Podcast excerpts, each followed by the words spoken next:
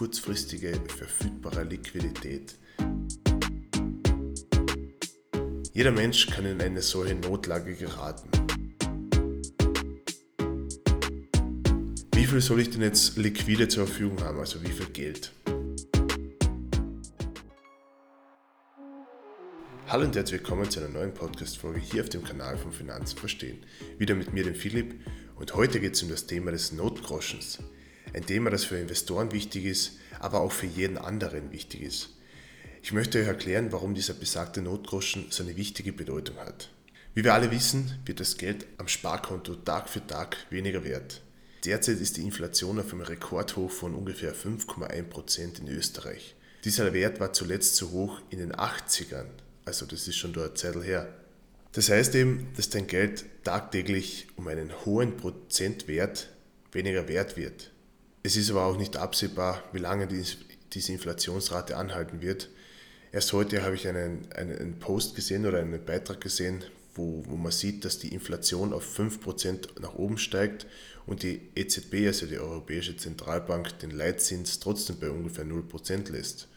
Früher war es eigentlich so, dass das ziemlich korreliert hat miteinander. Mittlerweile ist der Inflationswert entkoppelt, geht Richtung Moon und der Leitzins bleibt bei Null, also bleibt unten. Also ausgleichen ist nicht möglich. Um diesen Wertverlust eben entgegenzuwirken, gibt es eben meines Erachtens nur eine Möglichkeit, und zwar die Möglichkeit, um mit dem Investieren zu starten und dadurch am Wirtschaftswachstum mit zu profitieren. Es gibt natürlich verschiedene Möglichkeiten, mit dem Investieren zu starten, sei es Immobilien, sei es Krypto. Am einfachsten ist es aber, am Kapitalmarkt zu starten, denn da kann man schon mit kleineren Beträgen starten, sei es der Kauf von Einzelaktien, ETFs oder diversen Fondsprodukten. Wichtig ist nur, dass eben du dein Geld langfristig und sinnvollst anlegst. Und hier sind wir ja auch schon beim ersten Punkt oder beim Punkt, warum der Notgroschen eben so wichtig ist. Dieser ist eben als Buffer oder als Polster für deine Finanzen verfügbar, also liquide Mittel, die du eben zur Verfügung hast und die nicht investiert sind. Denn das Schlimmste für deine Investments wäre eben, wenn du dein Geld, das du investiert hast, bei jeder Kleinigkeit wieder auszahlen würdest. Hier geht es eben um den Gedanken des langfristigen Investierens und das geht daran dann eben vorbei. Du sollst zudem nur Geld investieren, weil es du langfristig eben nicht benötigst und du zum Zwecke des Vermögensaufbaus entbehren kannst. Aber jetzt zum Thema des Notgroschens. Jeder Mensch kann in eine solche Notlage geraten. Das passiert halt leider oftmals schneller als man denkt. Der Notgroschen gibt dir in einem solchen Fall wenigstens einen finanziellen Puffer. Vor kurzem war auch ein solcher Moment bei mir. Leider ist mein Opa verstorben und solch etwas wirft einen kurz aus der Bahn, aus menschlicher und emotionaler Sicht. Im Trauerprozess kommt jedoch dann auch der Punkt, dass das Sterben nicht unbedingt billig ist. Mein Opa hatte zwar für diesen Fall vorgesorgt, bei anderen, vielleicht jüngeren Personen ist dies aber vielleicht nicht der Fall. Und so kann es natürlich zur Trauer noch finanzielle Probleme hinzukommen, was natürlich keiner gebrauchen kann, logischerweise.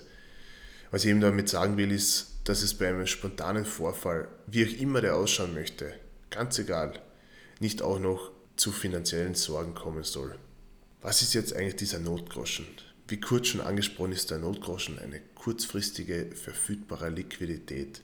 Das heißt Cash oder Bargeld, das halt in kürzester Zeit, wenn du es brauchst, heute, morgen zur Verfügung hast, um dich eben in der kurzfristigen finanziellen Notlage einfach dir zu helfen oder dich zu unterstützen, dass du einfach das zur Verfügung hast und diese finanzielle Notlage gleich wieder wegbringen kannst.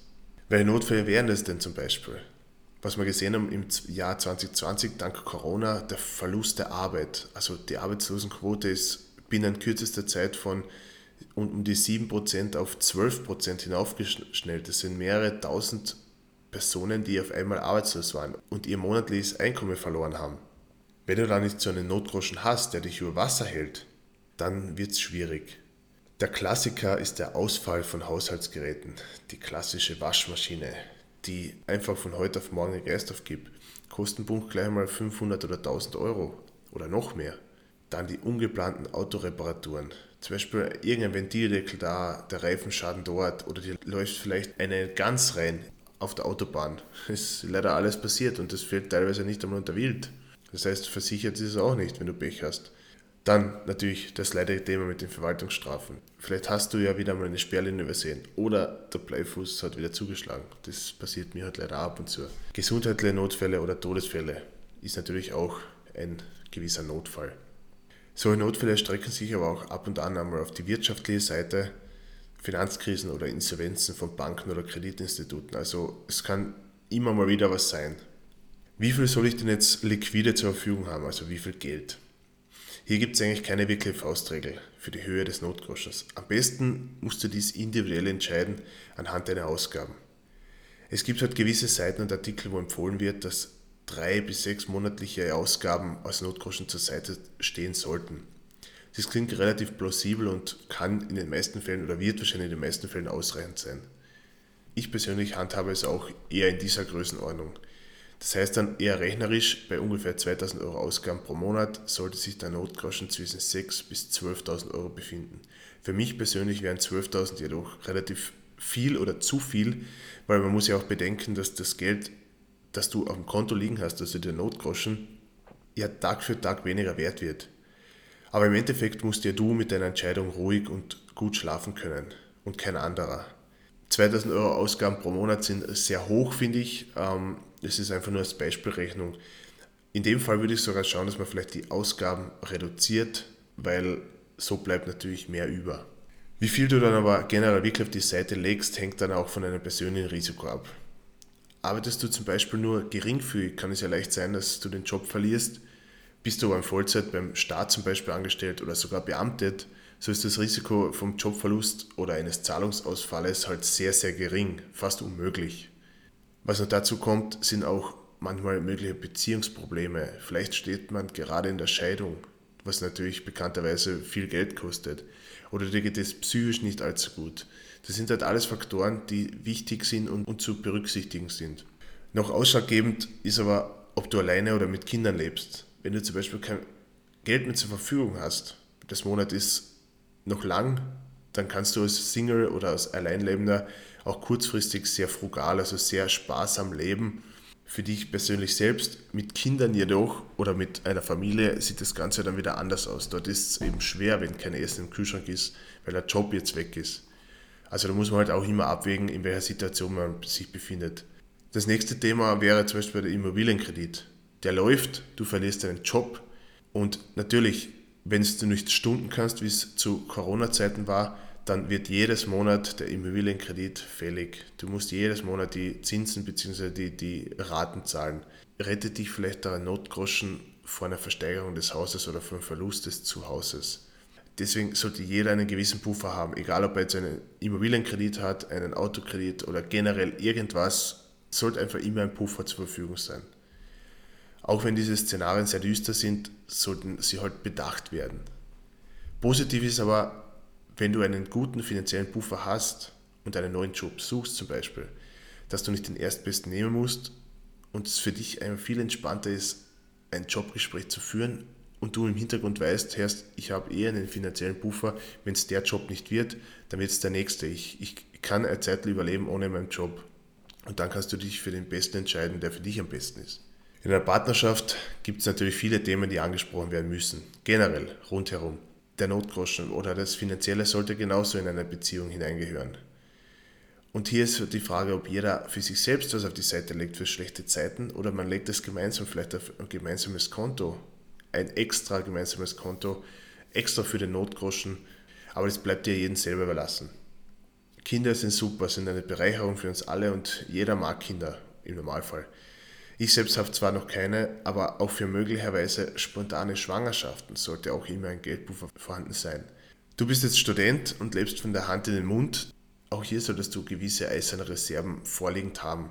Ich weiß, als Student hat man nicht viele Einkünfte, aber Minimum eine einmonatige Ausgabe sollte halt schon als Notgroschen zur Verfügung stehen, weil es oftmals das Problem mit dem Timing, dass vielleicht eine Rechnung kommt, die vielleicht eher unerwartet ist oder erst nächste Woche hätte kommen sollen, und du erst dann wieder die, die Einkünfte bekommst.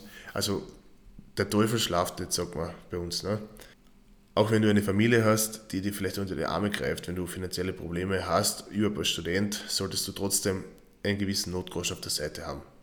Der Notgroschen sagt auch schon das Wort, der ist eigentlich nur für Notfälle und sollte auch nur für diese verwendet werden. Also nicht für einen Urlaub. Auch wenn er nur übergangsweise ist. Wenn man nächsten Monat dann eh wieder Geld reinkommt und das wieder raufüberweist, sollte man auch nicht machen. Anschaffung von Möbeln oder Auto oder sonstiges, was einfach in dem Fall nicht notwendig ist. Dann müssen wir halt länger sparen. Geplante Reparaturen, no, no, nicht. Man sollte, wenn es geplant ist, sollte man sich das schon vorher einteilen und am besten darauf hinsparen. Ich weiß, viele von euch glauben nicht an das Schicksal. Ich auch nur bedingt, aber es ist bekannt dafür, dass es zu den ungünstigen Zeiten zuschlägt. Dies kann natürlich dann sehr ärgerlich sein, wenn man kein Geld auf der Seite hat. Sei diszipliniert und spare eben für deine Wünsche oder für deinen Urlaub, aber nutze halt nicht den Notgroschen. Aber wohin solltest du jetzt eigentlich den Notgroschen legen? Hier kommt als einer der wenigen Fälle das Sparkonto gut in Frage da du hier relativ flexibel bist und schnell dein Geld abheben kannst. In dem Fall beim Notgroschen geht es ja nicht darum, dass das Geld sich vermehrt, sondern es soll einfach nur als Puffer dienen. Suche dir vielleicht eine Bank, wo du zwei oder mehr Sparkonten haben kannst oder öffne, eröffne irgendwo einfach ein Sparkonto, damit du einfach dieses Notgroschenkonto vom Girokonto abkoppelst. Und vielleicht noch ein weiteres Konto, um deine Wünsche, Urlaube oder was zu erfüllen, auch abgekoppelt. Nichts ist blöder, wenn du alles am Girokonto hast dann hast du einfach diesen Überblick nicht so. Etwas Bargeld zu Hause zu haben, schadet im Normalfall auch nicht. Aber hier müsste ich mich selbst auch an der Nase nehmen. Ich habe in den wenigsten Fällen Bargeld zu Hause. Bei Notlagen sollte man sich nicht per se auf seine Bank verlassen, also auf die Kreditkarte oder sonstige Kredite. Die Bank bekommt ja vieles mit und im Endeffekt zahlst du ja auch einiges an Zinsen für die Überziehung. Der Notgroschen soll ja auch nicht dem Zweck des Investierens genutzt werden, denn nichts ist blöder, als du hast ein großes Vermögen investiert und kommst nicht schnell zum Geld, ohne etwaige Verluste. Es ist sinnlos. Daher investiere, wie gesagt, wie oben schon gesagt, nur das Geld, was du nicht unmittelbar bald benötigst. Wie ist es jetzt aber möglich, einen solchen Notgroschen aufzubauen? Denn viel bleibt am Ende des Monats ja meistens nicht übrig. Da gibt es eigentlich verschiedene Herangehensweisen. Wenn ich sage Budgetierung, das heißt, du listest deine monatlichen Ausgaben auf, schreibst das auf einen Zettel oder nutzt eine App dafür, damit du eben siehst einmal, wohin das ganze Geld eigentlich fließt. Dadurch verhinderst du, dass dir dein Geld halt einfach so durch die Finger rinnt. Ne? Vielleicht muss es ja nicht der tägliche Kaffee am Weg zur Arbeit sein. Du hast ja zu, zu Hause sowieso eine Kaffeemaschine wahrscheinlich. Oder statt zehnmal pro Monat beim Yam zu bestellen, koch lieber öfter mal selber. Ist ja meistens eh gesünder und dein Körper wird es irgendwann sicher danken. Was noch möglich ist und viel Potenzial hat, wären eben größere Ausgaben. Urlaub ist wichtig und ist gut, aber man muss es ja nicht jedes Jahr übertreiben. Man muss ja nicht jedes Jahr auf die Malediven fliegen, wenn es finanziell eher nicht möglich ist oder schwierig möglich ist. Es reicht ja dann auch alle zwei Jahre. Und dann machst du halt lieber mal Urlaub in Österreich oder irgendwo anders, wo es vielleicht nicht so teuer ist oder wo man nicht wegfliegen muss. Das muss natürlich jeder für sich selbst entscheiden. Es soll einfach nur so ein kleiner Gedankenanstoß sein. Aber das Wichtigste zum Schluss ist jedoch, dass du dich selbst zuerst bezahlst. Am besten per Dauerauftrag. So leitest du gleich nach dem Gehaltseingang einen Betrag auf dein Sparkonto und dann kannst du eigentlich den Rest theoretisch verbrauchen.